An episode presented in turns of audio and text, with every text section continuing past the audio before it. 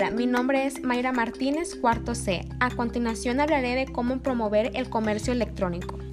¿Qué es el comercio electrónico? Cuando hablamos de comercio electrónico nos referimos a la compra o venta de bienes o servicios realizados a través de redes informáticas, especialmente redes conectadas por Internet. ¿Cómo promover el comercio electrónico? 1. Identificando un buen nicho de mercado. 2. Implementando un sistema de administración. 3. Ofreciendo una negabilidad sencilla e intuitiva y coherencia visual en tu página web. 4.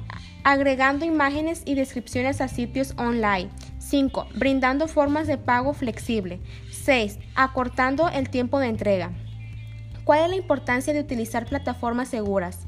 Es importante para poder evitar que el usuario y contraseña transmitidos sean obtenidos por otras personas y su información permanezca segura.